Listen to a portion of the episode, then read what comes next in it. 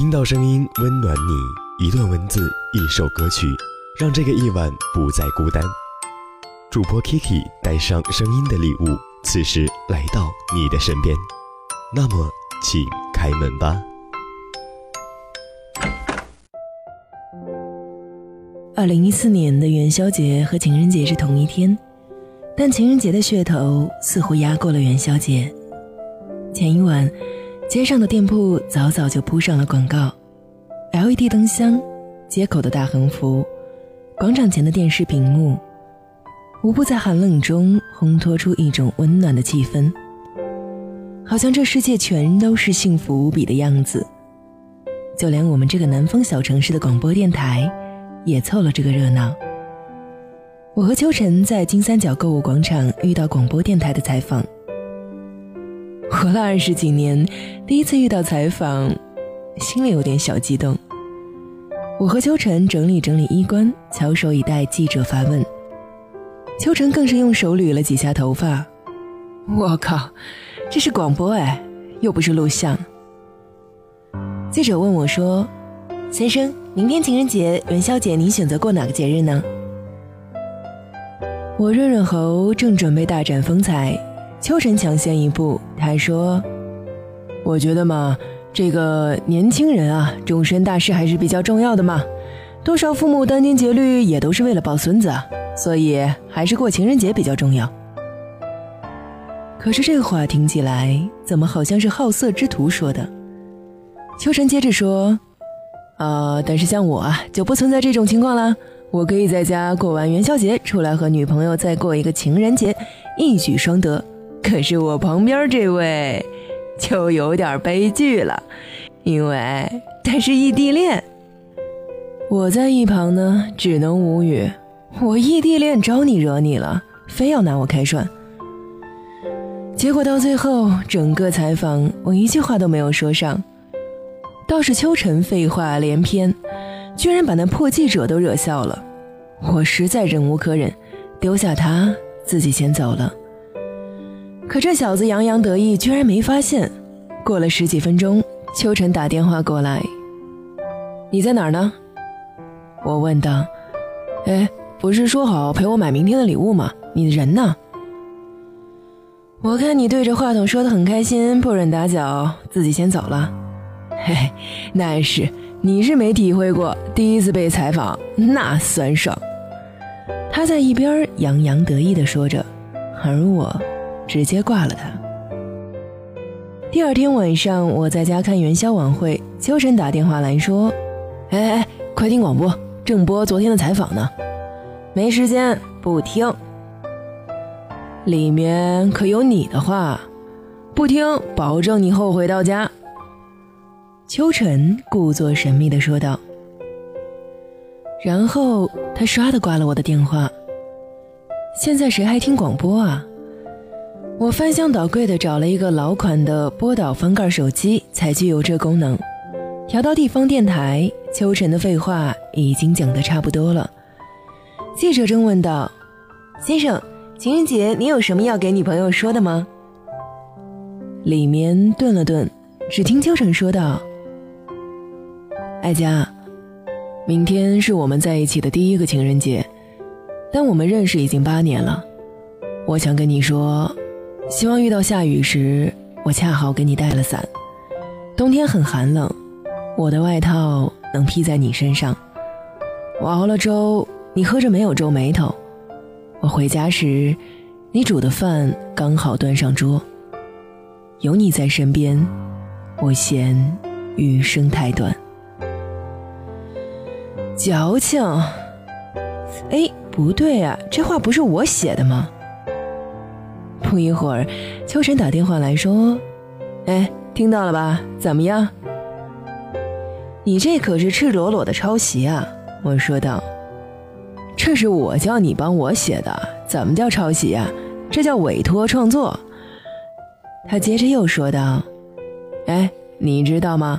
艾佳说他这可是情人节收到最好的礼物。”我想起秋晨向何爱佳表白前给我一个电话，兴奋地说喜欢上一个女孩，说是让我猜。我猜何爱佳，然后他就让我写一段表白的话。我嘲讽他说：“你不是诗人吗？”然后我就给他写了那段表白语，希望下雨时我恰好给你带了伞，冬天很寒冷，我的外套能够披在你的身上。熬了粥，你喝的没有皱眉头。我回家时，你煮的饭刚好端上桌。有你在身边，我嫌余生太短。只是，他当时没有用到。零七年，秋晨住在我的上铺。他那时是个乖学生，只知道埋头苦读圣贤书，两耳不闻天下事。所以他稳稳地霸占了成绩排行榜的第一位。在整个中学时代，女孩子对这种成绩好、看起来乖乖的男生颇有好感。有几个女生对他抛出了橄榄枝，可惜落花有意，流水无情。秋晨对姑娘的好意不以为然，一副装作不懂的样子，急得女孩子心里咬牙恨恨。秋晨向来不怎么接近女生，班上的女孩呢，有时候向他请教理科题目。他也只是几笔在纸上刷刷刷的勾出演算过程，女孩子看得一愣一愣的，大着胆子说自己没看懂。可是秋晨却不耐烦了，他说：“你不拿着回去自己算一遍吗？”女孩被他说的一愣一愣的，只好拿着草纸回去慢慢参悟。后来女生给他取了个外号，叫做木凳子。他们坐在走廊里说起木凳子长、木凳子短的，我和秋晨路过，听得满头雾水。秋晨转过头问说：“木凳子是谁？”一群女生被问得面面相觑，回过神来，捂着嘴溜开，走远了，笑得花枝乱颤。有个女生却是意外的和秋晨走得近，他是班上的宣传委员何爱佳。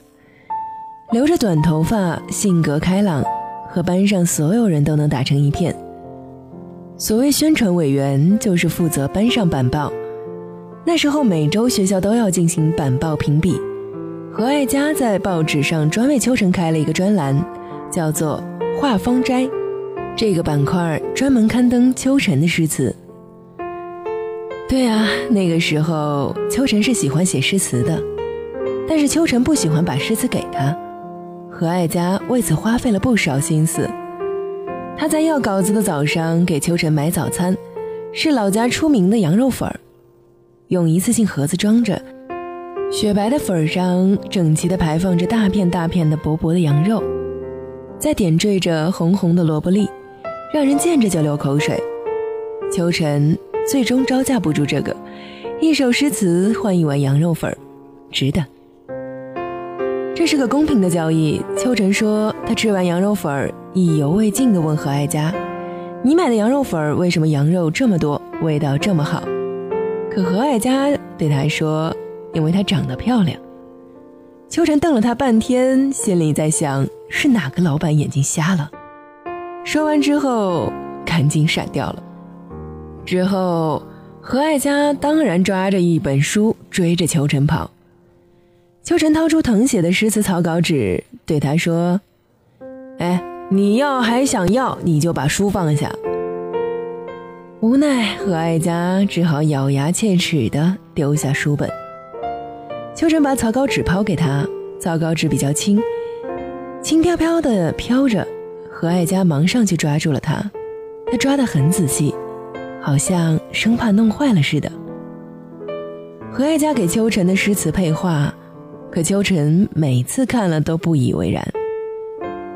我回头看了看，一条长堤，两排垂柳，三艘空船，蛮有意境的。可是秋晨却说还有一样没有画出来。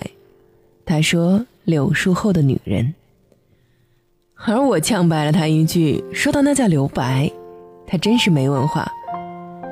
也许是吧。秋晨难得没有反驳。可是第二天我走进教室的时候，看见那幅配画变了，柳树后站着一个女人，凝望江面，一雀飘飘。零八年，秋晨喜欢文科一班的一个女生，叫做任可曼。我们这栋教学楼不知道是谁设计的，很奇葩，没有厕所，所以需要到另外一栋教学楼方便。文科一班的教室在我们教室的下面一层。下课后，秋晨就一个箭步跑到走廊趴着。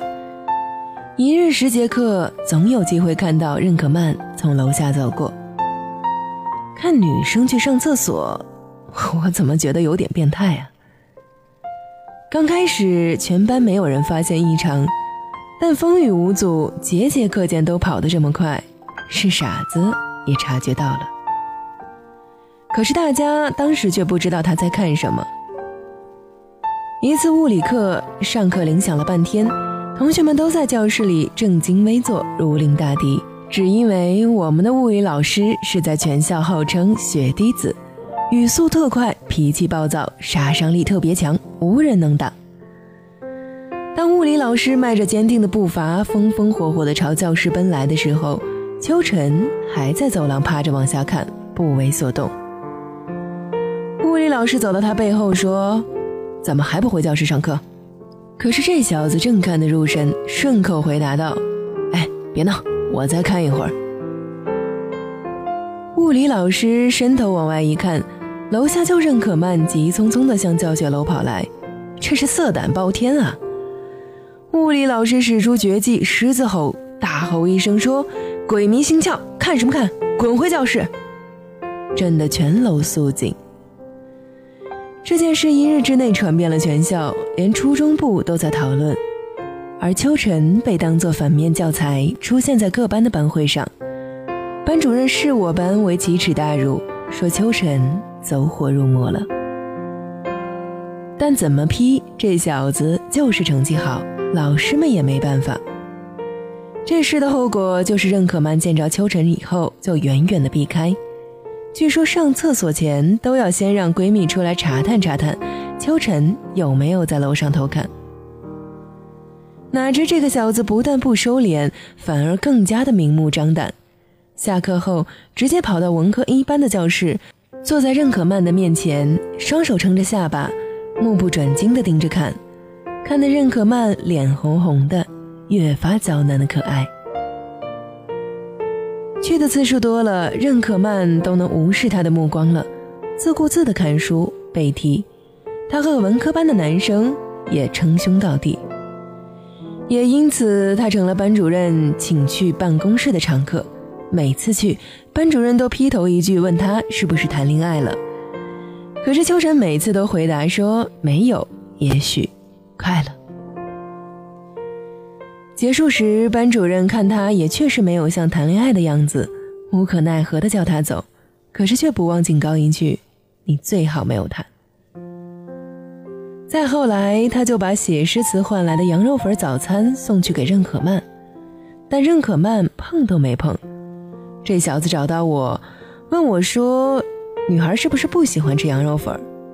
我哪知道啊。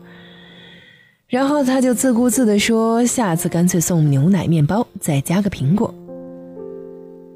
我很好奇，难道追女生一定要送早餐吗？他说：“那不然怎么办？”可是我也很无奈，因为我又没追过女孩。但是我给他出了个主意。要让他去问一问何爱佳，因为女生对女生的想法比较熟悉，有他出马，应该可以马到成功。此时的何爱佳正在写卷子，秋晨轻手轻脚地坐到他前面的座位上。呃，那个何同学啊，我们关系还不错吧？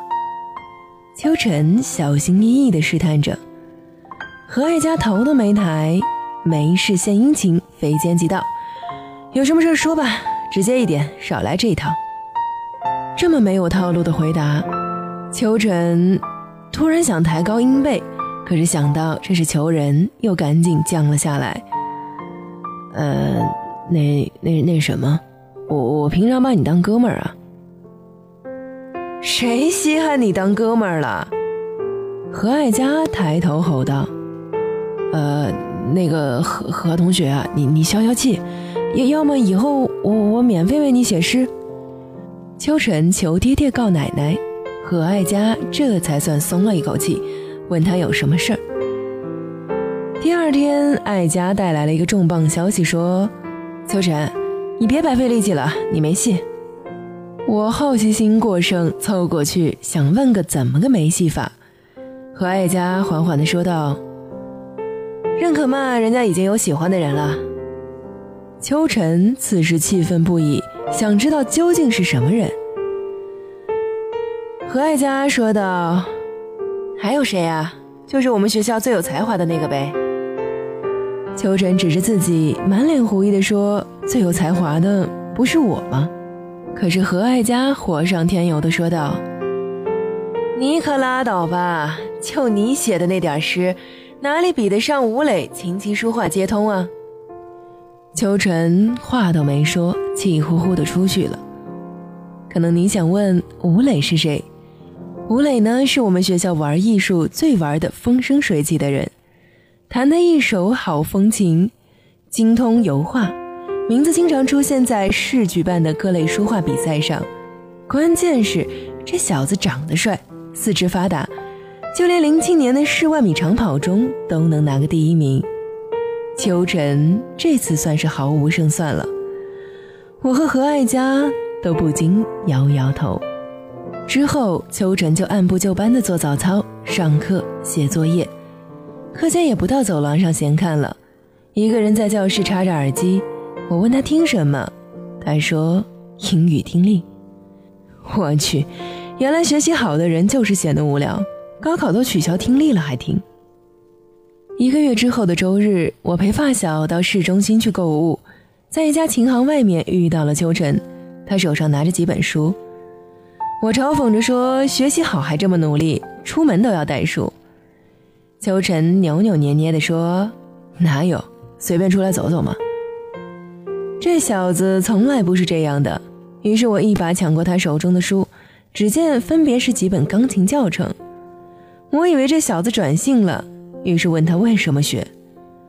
他说：“呃，没什么，喜欢吧。我喜欢的东西可多了，比如油画啊、手风琴啊什么的。”拉倒吧，明明是为了讨女生喜欢，说的这么冠冕堂皇。可是我没有拆穿他。但是那晚刚下自习就出了状况，任可曼抱着一包东西，气匆匆地跑到我们教室，丢到秋晨桌上。秋晨，请你以后自重，不要再给我写这些信了。还有，你送的东西请自己拿回去。说完，一溜烟的走了。我们个个愣在原地，原以为这小子有自知之明，早打了退堂鼓，哪知是暗中作战，不露痕迹。秋晨默默地打开包，倒出包里的东西是一堆信，只拆了几封，其他的原封不动，还有一瓶手折的星星。班上几个爱开玩笑的男生调侃说：“秋晨，想不到你这么闷骚啊！手折星星，这是女生干的事儿吧？你以为东方不败拿绣花针啊？”气得秋晨脸白一阵红一阵。一掌拍在课桌上，说：“向全班吼道：是谁借了他的名字干的这件事？站出来！”全班同学都被吓到了，教室一下子安静下来，悄无声息。一会儿，何爱佳小声地说着：“对，对不起啊，我只是想帮你，可是我不知道会弄成这样。”秋晨知道了之后，指着他鼻子骂，说他狗拿耗子多管闲事儿。可是何爱佳却是不忿儿，觉得自己出于好心。秋晨把好心一把扫到了地上。可是何爱佳却安慰他说，他没看上他是因为他眼光不好。但是秋晨却压根儿不理会，他说：“你满意了吧，何爱佳？”是我癞蛤蟆想吃天鹅肉，对我只会写些歪诗，不会弹琴画画，你满意了吧？可是你以为你又眼光好到哪里去？别把自己当天鹅了，只不过就是一只丑小鸭。何爱佳听完之后，哇的一声哭了出来，朝教室外面跑去了。过后，秋晨问我说：“是不是话说重了？”其实，他也是一片好心。这不废话吗？大庭广众之下，你把人家女孩子骂成这样，我对他说：“你有点自知之明的话，都应该去道歉。”后来，秋晨屁颠屁颠的去找何爱佳道歉了，然后还郑重的鞠了一躬。只是高考前，这两个人再没有说过一句话。画风斋被今日语录取代，秋晨也再没有写过一首诗。何爱家的羊肉粉儿也再没有进过教室。任可曼和吴磊却是好上了一段时间，后来吴磊被保送了体校。毕业晚会在高考后悲喜交加，一面是考差的同学悲不自胜，一面是考好的同学喜笑颜开。一面喜的是我们终于摆脱了人间地狱般的高三，一面悲的是我们即将告别再见难期。晚会上，秋晨弹了一首《秋日的私语》，说是送给大家，也要献给一位特别的女同学。下面全体大喊认可曼，可是等到大家的喊声结束后，他却说这位女同学帮助他过很多，以前是他鲁莽，说话没有顾忌，现在郑重的跟他道歉。何爱佳，对不起。何爱佳此时在台下哭得稀里哗啦。那晚，我们放开一切压力，醉得一塌糊涂。现在想来，算是人生中最轻松的一个夜晚吧。第二天醒来，得到的第一个消息就是秋晨和何爱佳在一起了。听到这个消息，我的反应是一点儿也不意外，但可惜昨晚错过了什么大戏。不意外，是因为早已经知道秋晨喜欢何爱佳。刚考完的那天下午，我和秋晨沿着河边走，秋晨突然想去吃羊肉粉儿。他想知道何爱佳以前是在哪里买的。我们好不容易找到何爱佳买粉的那家店，就在学校后面的一条巷子，位置很偏，但味道很正宗。粉儿端上来的时候，秋晨叫着老板说：“老板，这肉怎么这么少啊？”老板是个四十多岁的中年人，眯着眼睛微笑说：“小兄弟不常来吧？我这可是老字号啊，在整个城区肉算是多的了。”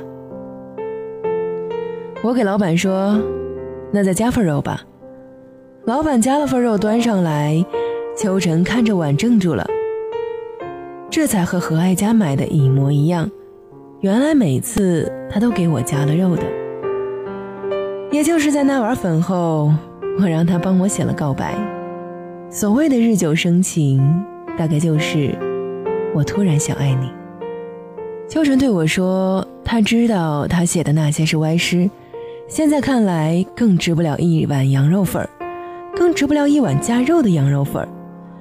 但那些随意写在草稿的歪诗，却被一个人小心翼翼地贴在心爱的笔记本里，像宝贝一样日日带着。”你说这一生，值得不值得？关于秋晨向何爱家表白的场景，我一直遗憾错过了。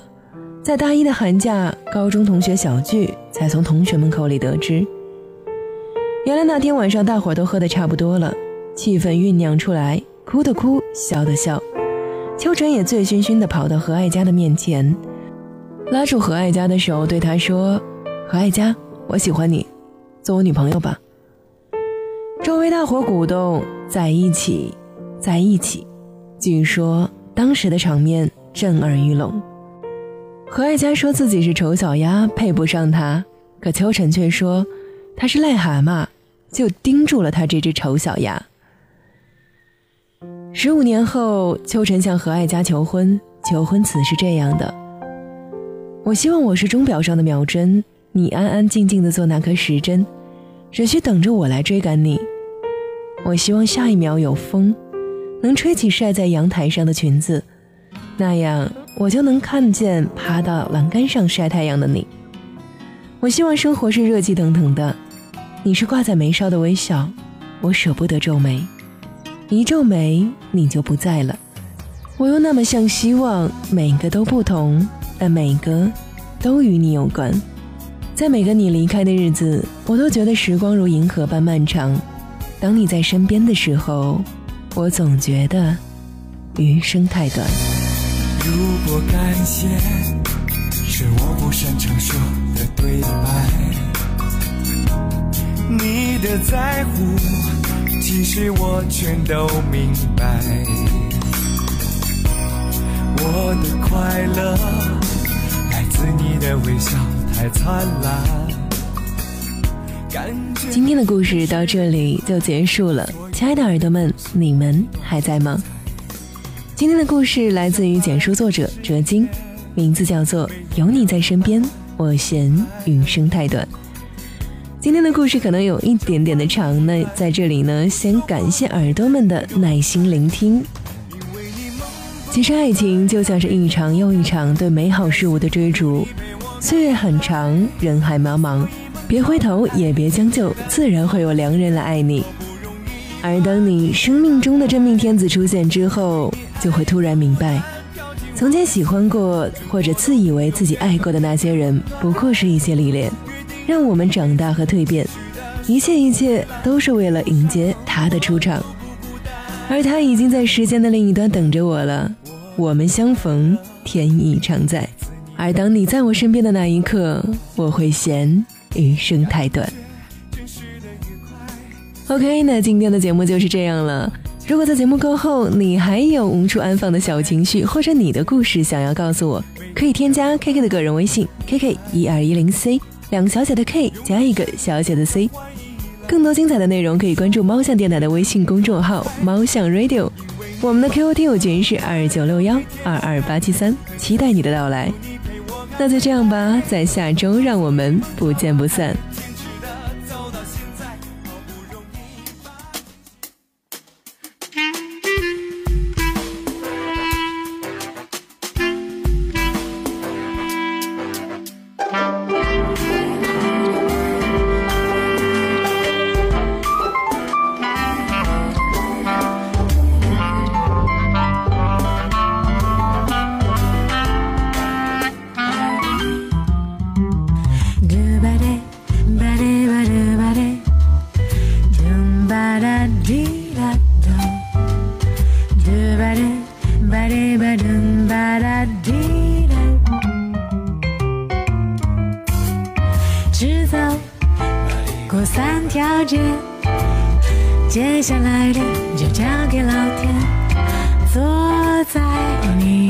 身边，迷路也无所谓。